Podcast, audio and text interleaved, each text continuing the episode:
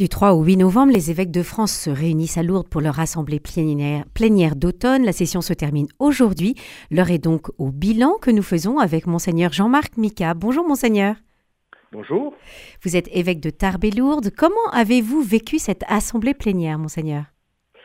Eh bien, pour ma part, c'était la deuxième fois que je eh participais à l'Assemblée plénière de novembre, et je dois avouer qu'elle était tout de même beaucoup plus, beaucoup plus dans l'esprit de ce que je, pense être une Assemblée plénière normale euh, que l'année dernière où nous étions profondément marqués par, mm. par les crises, euh, voilà, les crises des abus. Euh, cette année, c'était très très présent aussi, bien évidemment, mais dans le cadre d'un travail et d'une réflexion euh, profonde, paisible, d'écoute des uns des autres, de victimes aussi, mais beaucoup moins en tension de crise que l'année dernière. Donc c'était très très très bien. Et ça se voyait sur vos visages, cette, oui, cette atmosphère. Oui, oui, il y avait une, une gravité, comme l'a mhm. dit euh, le président au début, hein, mais, mais une sérénité aussi, parce que la conscience de, voilà, d'être là, où on doit être et, voilà, de faire ce qu'on doit faire. Alors cette euh, session d'automne des évêques de France était consacrée à la mission. Euh, après le congrès mission à Toulouse fin septembre et puis Kérigma qui a rassemblé à Lourdes les acteurs engagés dans l'annonce de l'évangile, c'était fin octobre. Les initiatives pour la mission se multiplient. Quelles réflexions avez-vous échangées sur ces événements, monseigneur? Euh, d'abord, en effet, c'était le, fil rouge de, notre Assemblée, euh, quel que soit le sujet euh, dont nous parlions. vraiment, la toile de fond était cette conversion missionnaire à laquelle notre Église est tout entière appelée, hein, au niveau des fidèles, des structures, que ce soit des questions de transformation des conférences ou, des diocèses et de leur avenir. L'Église tout entière doit vivre une vraie conversion missionnaire. Alors, ce qui est toujours un peu compliqué, c'est que c'est souvent les périodes de, de difficultés qui nous font prendre conscience de nouveaux défis et qui nous poussent à la vertu, alors que c'est dans notre, c'est dans la nature de l'Église que, que, que, d'être missionnaire. Hein, et, mm. et, le grand texte Evangelii Nunciandi du pape Paul VI a été euh, rappelé plusieurs fois euh, comme étant une, euh, une référence vraiment pour, pour la période moderne que, dans laquelle nous sommes. Hein. Et donc, voilà, on a été invité à vivre un décentrement de, de nous-mêmes, de nos affaires, de nos, de nos structures, de nos organisations, qui sont nécessaires, mais qui sont relatives, euh, au recentrement sur le Christ et, au témoignage que, tous les, fidèles du Christ doivent, lui rendre, quoi, mhm. doivent porter. Avec vos frères évêques, vous avez euh, souhaité répondre, enfin réfléchir en tout cas à, cette, à la façon d'annoncer l'Évangile dans un monde sécularisé à des personnes à qui le nom de Dieu ne dit rien. Euh, quelle piste avez-vous exploré, monseigneur Jean-Marc Picard? D'abord une piste d'ordre spirituel, c'est-à-dire vraiment euh, que, que, les chrétiens, à tous les niveaux euh, de, de, de, l'Église, que ce soit les responsables de l'Église, que ce soit les fidèles des paroisses, que ce soit n'importe qui, les, consacrés, etc., soient réellement euh, centrés sur le Christ. Voilà, comment dire, il y a des choix à faire et, et, et cela a traversé d'autres débats que nous avons pu avoir aussi. Il, il, faut être centré sur le Christ et voilà, sur les chrétiens, c'est incontournable. Hmm. Voilà, donc euh, ça ça d'abord. Ensuite, euh, il y a eu sous la forme de, un peu sur le modèle, oui, peut-être du congrès mission, euh, mais aussi du synode finalement, euh, qui vient de se, la première étape qui vient de s'achever à Rome, euh, sous forme de, de table ronde, de, de, table ronde au sens où on l'emploie habituellement, mais euh, on était tous répartis par table de, de 7-8, euh, plusieurs fois, souvent, pour, pour échanger en, en toute liberté sur euh, à partir de quelques questions, de quelques exposés de fonds euh, introductifs, euh, ce qui est imaginé par les uns, par les autres, mis en place, ce qui marche, ce qui marche moins, et pourquoi, etc. Et tout Sur des initiatives, en fait, des initiatives missionnaires. Des initiatives, oui, un partage, un partage de, de, un partage de bonnes idées, quoi. Mhm. Voilà. Euh, et euh, j'ai trouvé pour ma part, et ça correspond bien à mon état d'esprit mhm. après 18 mois d'épiscopat, euh, sur un fond de sérénité. C'est-à-dire, c'est pas, c'est pas, c'est la crise, c'est, compliqué, c'est difficile, on est tendu et il faut à tout prix et vite, etc. Mais voilà, quelque chose qui est une espèce de lame de fond dans laquelle l'Église est engagée depuis, euh, depuis, euh, depuis un moment maintenant. Hein. Euh, c'est Jean-Paul II déjà qui parlait de, de nouvelle évangélisation. Alors l'expression n'a pas été reprise par les successeurs comme telle, mais, mais au fond, la formule du pape François que tous les baptisés aient conscience qu'ils sont des disciples missionnaires, disciples du Christ et, et qui en rayonnent.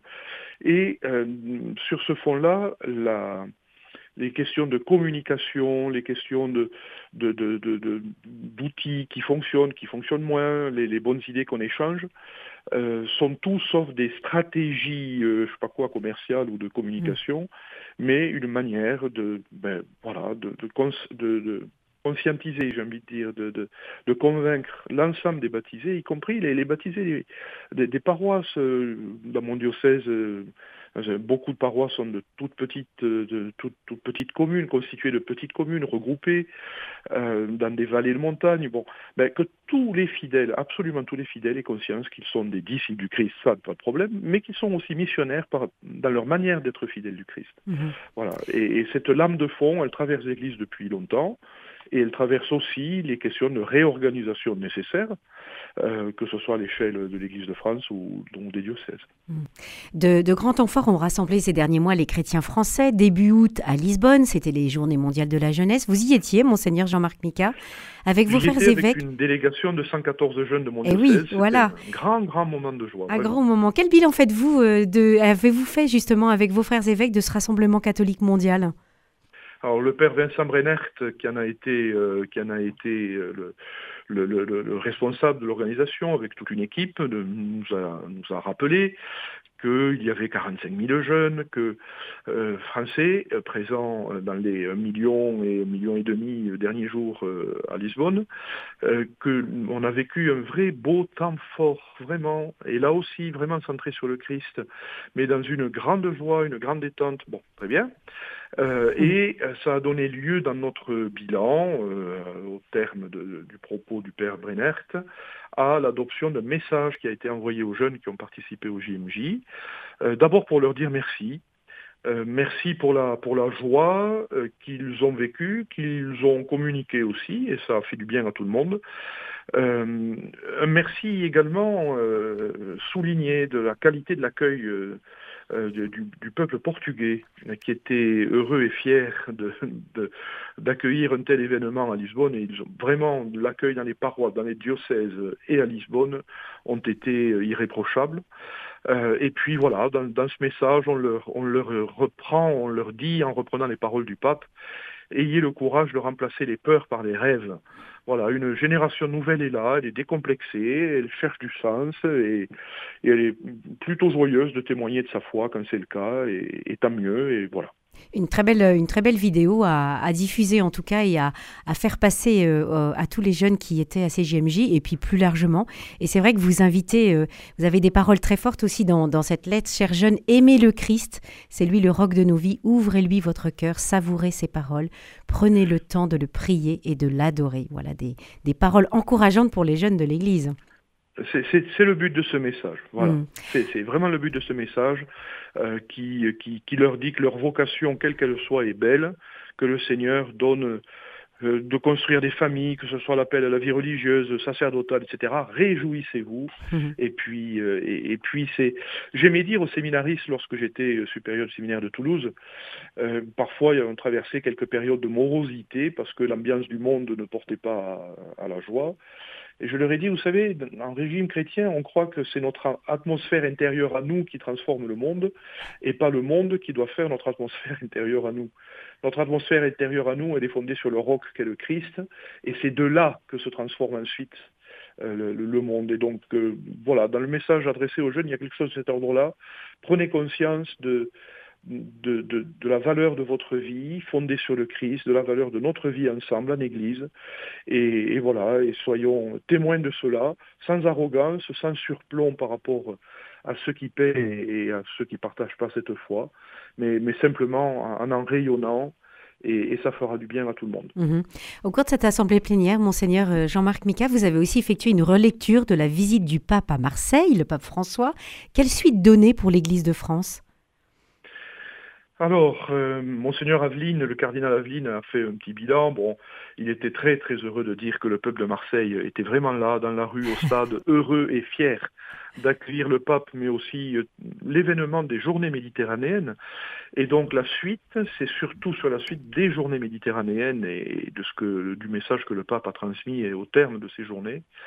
Euh, que, que, que, que, l'attention se focalise. Hein. Quelle suite donner à ça en termes de, fraternité éprouvée, vécue pendant ces journées méditerranéennes? Euh, Il part du constat qu'ils ont identifié qu'il y a une, une compréhension méditerranéenne de l'homme qui est propre à cette région du monde. Et quelles que soient les, les, cultures autour du bassin méditerranéen, finalement, il y a une culture commune quant au sens de l'homme et qu'il faut sans doute euh, s'appuyer là-dessus euh, pour, euh, pour, pour imaginer, imaginer une manière de donner suite à ce qui a été vécu là. Euh, il constate qu'il y a un fort sentiment religieux autour du bassin méditerranéen, quels que soient les pays, y compris chez nous, hein, euh, qui, résiste, euh, qui résiste vraiment à l'esprit de sécularisation qui traverse le monde, et que là aussi, il y a des choses sans doute à faire et à capitaliser. voilà, donc des idées ont été formulées hein, de, pour continuer de garder le lien, des jumelages entre diocèses autour de la Méditerranée, peut-être enfin d'autres initiatives, je peux pas, je peux pas les dévoiler ici, mais, mais, mais, mais voilà, des, idées assez nombreuses ont été formulées pour euh, prendre en charge aussi la question des migrants entre les pays euh, de départ d'Afrique du Nord euh, et, d'Afrique subsaharienne, et puis, et puis les, rives européennes de la Méditerranée, de, porter ça ensemble voilà, d'une manière déterminée et, et chrétienne. L'idée aussi peut-être de constituer une espèce de, non pas conférence épiscopale, mais conférence ecclésiale de la Méditerranée, un peu quelque chose qui prolonge le, style d'assemblée qui se sont réunis autour de ces journées méditerranéennes. Enfin, d'autres idées ont été euh, proposées et, ils y réfléchissent. Enfin, les, les diocèses concernés par la Méditerranée, ils travaillent, continuent de travailler ensemble. Voilà, un travail à suivre. Alors, cette année marque aussi le 50e anniversaire du service national des relations avec les musulmans au sein de la conférence des évêques de France. Les évêques ont notamment souhaité prendre la parole dans les discussions en cours à propos du nouveau projet de loi sur l'immigration. Euh, quelle est cette parole, monseigneur? Est-ce que c'est trop tôt pour la dévoiler? Alors, c'est deux sujets différents. Hein. Il, y a, on a travaillé dans le cadre de l'Assemblée avec le service national des relations avec les musulmans, la question spécifique des relations avec les musulmans. Mhm. Euh, et puis, on a travaillé aussi le sujet des, des, migrants, des migrations, etc. Ce sont deux sujets complètement distincts. Euh, qu'il, je crois, faut prendre soin de ne pas trop mélanger justement. Hein. Bien sûr. Voilà. Alors, euh, pour ce qui est des relations avec avec les, musulmans, euh, on a eu la chance d'avoir deux séquences de travail euh, accompagnées de deux spécialistes, j'ai envie de dire, hein, un professeur euh, de l'Institut supérieur de théologie des religions de, de, Lyon, de la faculté de théologie de Lyon, M. Michel Younes, et puis le, responsable national donc du service des relations avec les musulmans, le, frère Jean-François Bourg, un frère dominicain, et euh, leurs interventions absolument remarquables ont contribué à nous faire échanger entre nous d'une manière totalement euh, comment dire, posée euh, sur ce sujet, qui est un sujet qui peut être passionnel. Ils ont astucieusement présenté les différentes manières qui, dans l'histoire, ont qualifié les relations entre chrétiens et musulmans, depuis que ces relations sont l'objet vraiment de une posture délibérée de la part de, l'Église et de son magistère. Euh, il y, a des minimalistes, des maximalistes, une via média. Alors, euh, euh, les évêques ont souhaité qu'on ne parle plus de via média, qui, sous-entend que c'est à mi-chemin entre les deux, mais une via supérieure qui est encore autre chose et, et, qui peut obtenir l'adhésion des uns et des autres. Bon, bref, tout ça dans un climat paisible entre nous, et une invitation à euh, tisser des liens avec les musulmans qui vivent en France, d'écoute, des liens de, respect, des liens de courtoisie, mais aussi de, dans la franchise et le courage pour, pour se dire les choses, identifier nos différences, etc. Voilà. Mmh. Et, nous formuler que ben, voilà, le, salut du monde, il est porté par le Christ et réalisé par lui. Mais voilà, tout ça dans, le, dans la courtoisie, la franchise, le courage, le respect, l'écoute mutuelle. On a eu vraiment une très belle séquence sur, cette question-là. Et ensuite, à un autre moment, on a parlé des, des, migrations et notamment euh, euh, à propos d'un projet de loi sur l'immigration dans lequel on rappelle qu'il est particulièrement euh, important de résister à la tentation de réduire les questions migratoires à des enjeux sécuritaires, de terrorisme ou de délinquance mais euh, c'est d'autres sujets qui sont portés par la question des migrations et, de l'immigration en France. Euh, un appel aussi à être attentif. Euh, la loi, la loi est aveugle, hein, la loi est la loi, et, ceux qui sont chargés de la, de la faire respecter, euh, bien, ils, n'ont pas l'état d'âme, enfin, ils n'ont pas à en avoir non plus, euh, à strictement parler. Bon. Hum. Mais on, suivra en tout cas la, parole des évêques, Monseigneur euh, Jean-Marc Mika. Il est malheureusement temps de nous quitter. Un immense merci pour ce bilan de, ces, de cette assemblée plénière d'automne des évêques à Lourdes. Bonne eh journée. Avec grand plaisir et merci beaucoup pour votre écoute et mes amitiés à tous nos auditeurs.